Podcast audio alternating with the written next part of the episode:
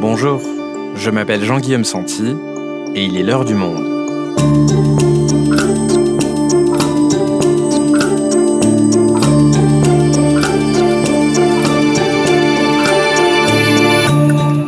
Aujourd'hui, que sait-on après 9 mois sur les vaccins et leurs effets secondaires? Depuis le 8 décembre 2020, 24,5% de la population mondiale a déjà été vaccinée avec des doses de Pfizer BioNTech, Moderna ou encore AstraZeneca. Tous ces vaccins ont un point en commun, ils ont été développés en un temps record, moins d'un an, c'est du jamais vu dans l'histoire de la médecine. Alors on pourrait s'en réjouir, à l'heure où le variant Delta aurait été particulièrement violent si on n'avait pas eu cette arme, mais de nombreux Français s'en inquiètent également. Et si on était allé trop vite? A-t-on vraiment pris assez de temps pour être certain que le vaccin est sans danger? Gary Dagorn est journaliste au Décodeur du Monde. Il nous explique. Avons-nous assez de recul sur les vaccins contre le Covid-19 Un épisode produit par Jeanne Boézek, réalisation Amandine Robillard.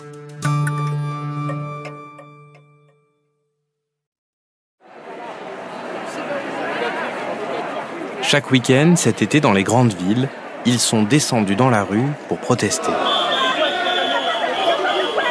Depuis l'annonce par Emmanuel Macron que certains lieux, comme les trains, restaurants, centres commerciaux, ne seront ouverts qu'aux vaccinés ou aux testés négatifs récents, le samedi est le jour de la colère anti-pass.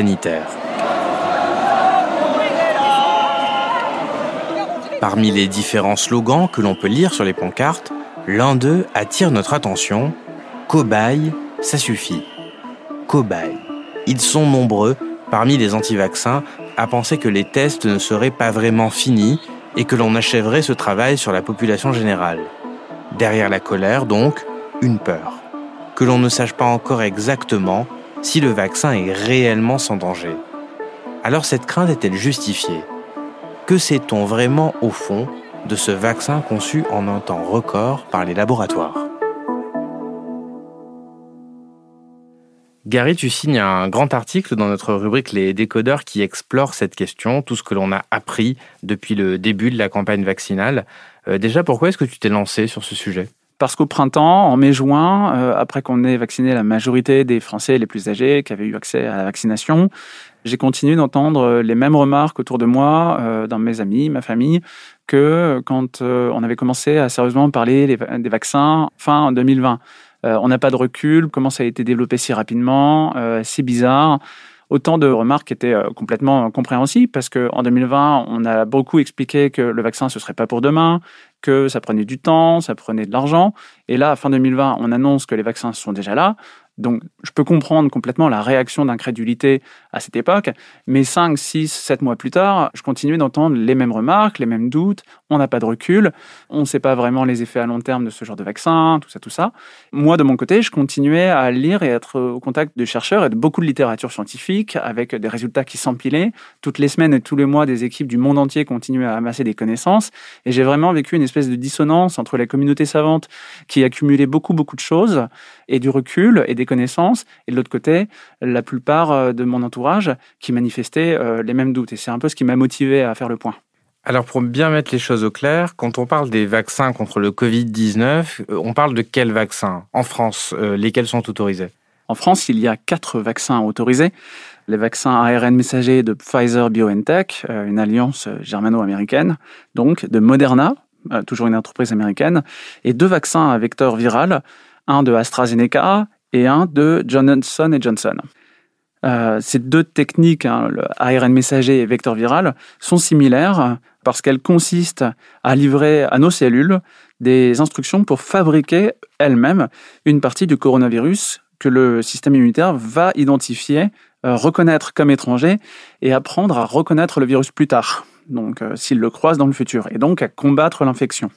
Donc on n'injecte pas directement une partie du coronavirus, on injecte en fait les instructions pour nos cellules qui vont elles-mêmes coder, fabriquer cette partie du coronavirus à combattre. Exactement. On lui donne un mode d'emploi pour synthétiser une partie du virus et seulement une partie. elle ne peut pas euh, avoir le potentiel pathogène du virus d'origine. Alors si le principe est le même, on leur donne juste euh, le mode d'emploi. Qu'est-ce qui diffère entre les vaccins à ARN messager et les vaccins plus classiques de AstraZeneca ou Johnson Johnson? Alors, ce qui va différer, c'est deux éléments. La nature du matériel génétique qu'on lui livre et le véhicule pour le livrer. Quand je parle de véhicule, c'est vraiment dans quoi on met le matériel génétique pour le livrer aux cellules humaines. C'est-à-dire, euh, vraiment, on l'injecte dans le deltoïde, donc dans le, le muscle qui est sur l'épaule. Et comment est-ce que ce matériel génétique va arriver dans nos cellules? Eh bien, il faut un véhicule. C'est un peu comme ça qu'on l'appelle. Ils vont différer en ce que les vaccins à vecteur viral vont utiliser matériel génétique de type ADN, et euh, le véhicule choisi sera un virus, un autre virus qu'on choisit soigneusement, un virus euh, qui va permettre de pénétrer la cellule et directement injecter l'ADN dans les cellules humaines. Donc ça, c'est pour AstraZeneca et Janssen. Donc un vecteur viral qui va amener de l'ADN à l'intérieur de nos cellules. Exactement. Tandis que les vaccins ARN messagers, comme leur nom l'indique, n'utilisent pas de l'ADN, mais de l'ARN. Et on choisit pour cela de le livrer dans une capsule de microparticules lipidiques. C'est un nom technique pour dire que c'est des particules de graisse qui vont entourer et protéger l'ARN. Et l'ARN, c'est pas de l'ADN. L'ARN, c'est une molécule euh, légèrement différente. En ce qu'elle a une base, sur les quatre bases de l'ADN, il y en a une qui change. Enfin, c'est une copie de l'ADN qui sert à fabriquer les protéines qui sont synthétisées dans les cellules. C'est un messager. C'est pour ça qu'on appelle ça l'ARN messager.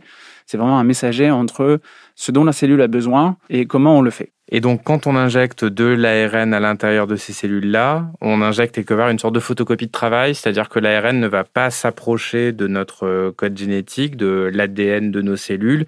On injecte euh, directement la photocopie de travail qui sert à fabriquer euh, les parties du virus. C'est exactement ça. Pour les vecteurs virales, l'ADN va rentrer dans le noyau de la cellule pour se faire copier. Et ensuite, euh, de là, on va pouvoir synthétiser euh, une protéine, celle du coronavirus qu'on a choisi.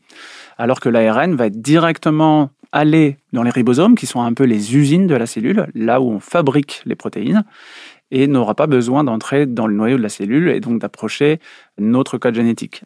Donc il y a encore moins de risques quelque part quand on entendait dire que les vaccins ARN pourraient modifier notre ADN. C'est encore moins risqué quelque part. Euh, on parle de génotoxicité, je crois, euh, avec des vaccins ARN qu'avec des vaccins ADN. Les chercheurs ne diront jamais qu'il n'y a pas de risque parce que les certitudes sont quelque chose, euh, ce, n'est pas du domaine de la science, mais on qualifie ça d'extrêmement, extrêmement improbable. L'ARN ne peut pas rentrer dans les noyaux des cellules humaines.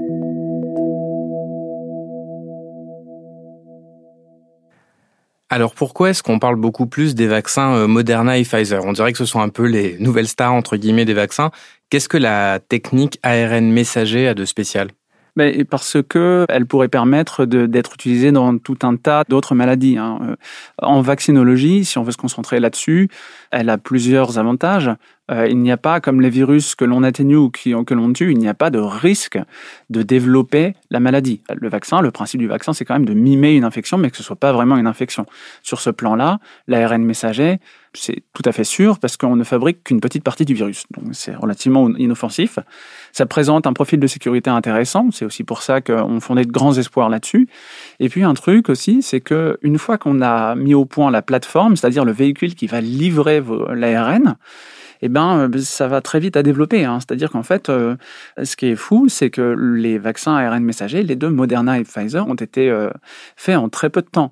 Ces deux entreprises avaient entrepris donc en 2017 un programme de préparation aux pandémies qui leur a permis de vraiment travailler sur le, véhicule qui leur permettrait de faire face à des virus émergents ou des virus euh, grippaux, hein, puisque les pandémies, on s'attendait plutôt à ce que ce soit un virus de la grippe qui frappe cette préparation a vraiment payé puisqu'en seulement quelques jours, euh, ces vaccins étaient prêts. C'est-à-dire qu'une fois que les chercheurs chinois avaient partagé la séquence euh, génétique du euh, nouveau coronavirus, les chercheurs n'ont mis que quelques jours à préparer ce qui était quasiment une version finale du vaccin. Ça va très très vite. Donc ça a eu aussi un potentiel de développement qui est très rapide.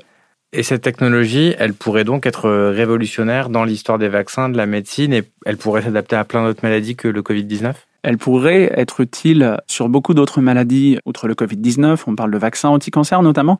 Il y a beaucoup d'autres maladies euh, qui sont encore incurables, qui pourraient être euh, L'ARN messager pourrait être intéressant. Alors, je, n'ai pas nécessairement euh, travaillé sur ces questions, mais nombreux sont les chercheurs à penser que les applications thérapeutiques de l'ARN messager sont vraiment nombreux et prometteuses. Concernant la vaccinologie, ça pourrait être euh, une nouvelle ère. Hein. Il, y a, vraiment des, promesses d'efficacité et euh, de sécurité qui sont importantes, et aussi de rapidité de développement.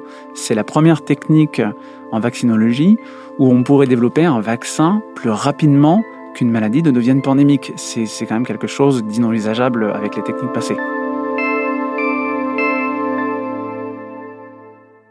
On a l'impression, Gary, au fond, que c'est précisément parce que cette technologie est nouvelle qu'elle suscite la suspicion de gens qui ne veulent pas se faire vacciner. Le fait qu'on ne s'en soit jamais servi avant. Comment est-ce qu'on peut être certain que cette technologie est a priori sans danger? Alors, il y a une chose euh, qu'il faut bien comprendre, euh, d'une part, puisqu'on parle de matériel génétique, c'est un champ compliqué et c'est une notion qui souvent fait peur à pas mal de gens. L'ARN messager, c'est une molécule très fragile. C'est une molécule qui est par nature transitoire, donc pas très très stable. Une photocopie de travail, on le disait, qui a vocation à être jetée juste après. Quoi. Exactement, et qui se détruit très facilement. C'est d'ailleurs pour ça que les vaccins ARN messagers doivent être conservés par un grand froid, c'est parce que euh, c'est une molécule fragile. C'est d'ailleurs pour ça aussi qu'elle est entourée d'une capsule de graisse, euh, c'est parce que c'est une molécule par essence très fragile qui se détruit très facilement. Et une fois qu'elle est utilisée d'ailleurs dans les cellules humaines pour synthétiser euh, le petit bout de virus qui nous intéresse pour faire réagir le système immunitaire, elle est dissoute, elle est détruite. Hein. C'est-à-dire que quelques heures après euh, votre injection, il ne reste quasiment rien, excepté le début euh, d'une réponse immunitaire. Et tout ça, bien sûr, j'imagine, Gary, a été testé lors des essais cliniques par Pfizer et Moderna.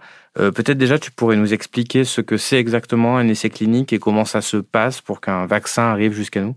Oui, alors il y a généralement euh, quatre, euh, quatre phases dans les essais cliniques. La première, c'est la phase qu'on appelle préclinique.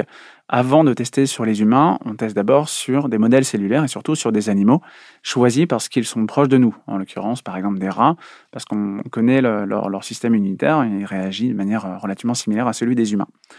Une fois qu'on a testé sur les animaux, viennent les trois phases sur les humains. La première euh, est typiquement testée sur quelques dizaines de volontaires, des jeunes adultes en pleine santé. Et là, le but, c'est surtout de s'assurer de la non-toxicité, euh, de la sécurité euh, du produit.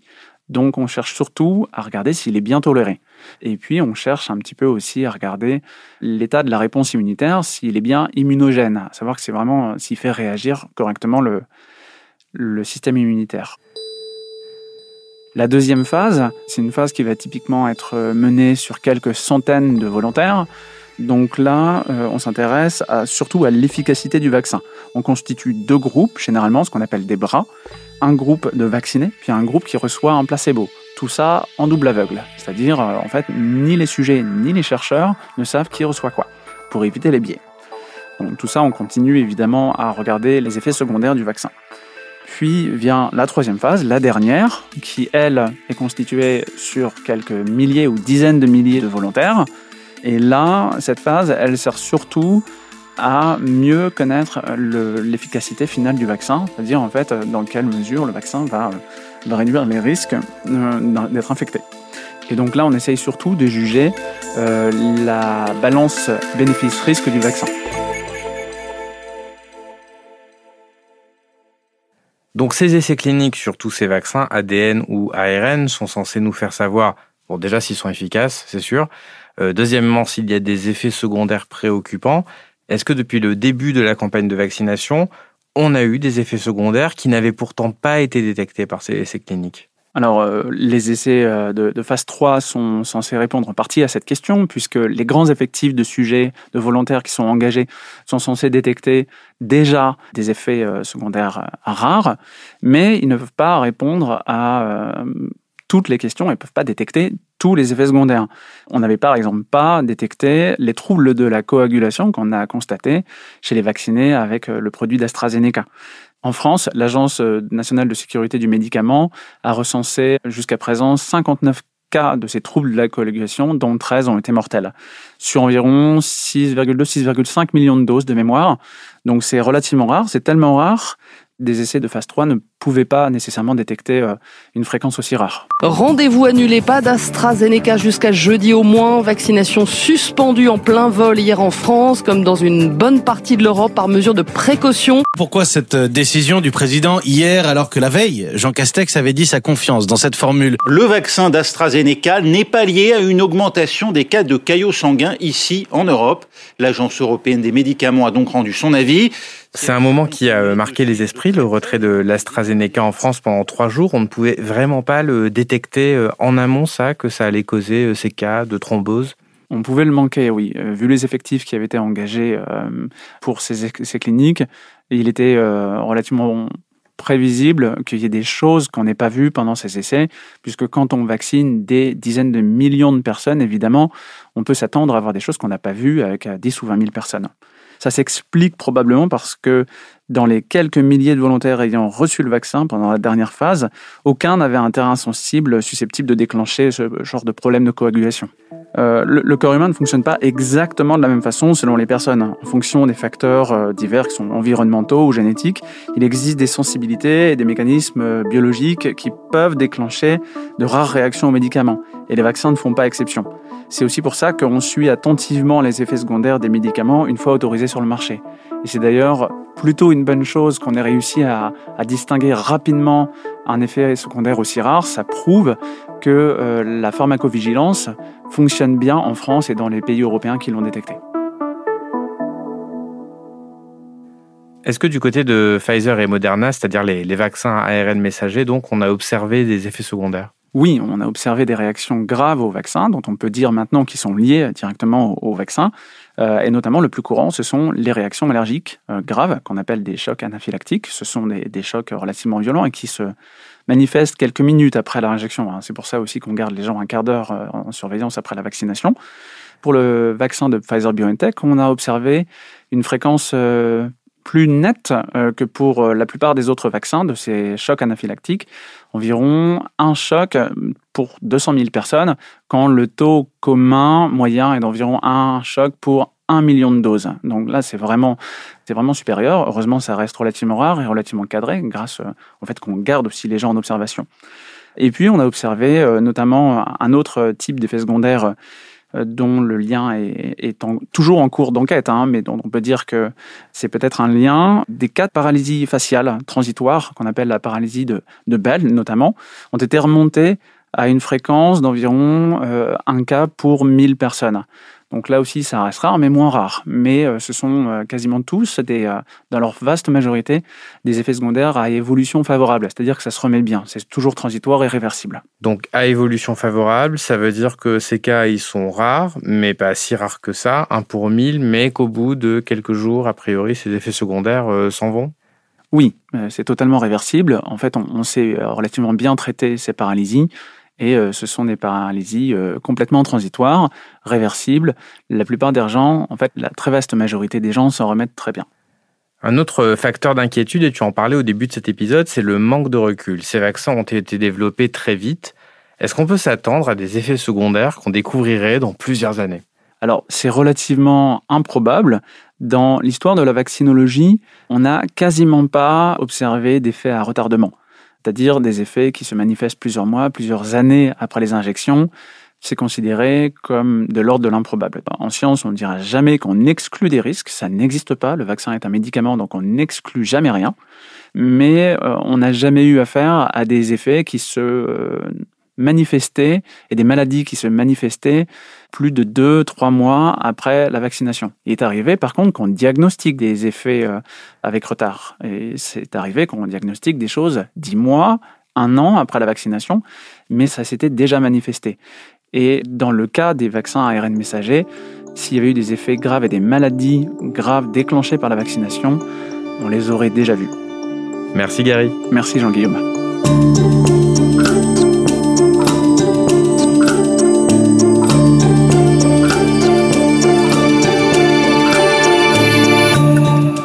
Si vous souhaitez en savoir plus sur le sujet, vous pouvez aller consulter tous nos articles dans la rubrique Coronavirus et pandémie de Covid-19 sur notre site.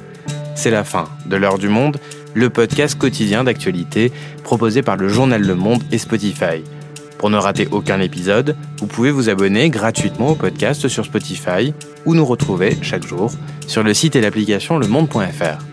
Si vous avez des remarques, suggestions, critiques, n'hésitez pas à nous envoyer un email à l'heure du monde @lemonde.fr. L'heure du monde est publiée tous les matins du lundi au vendredi. On se retrouve donc très vite. À bientôt.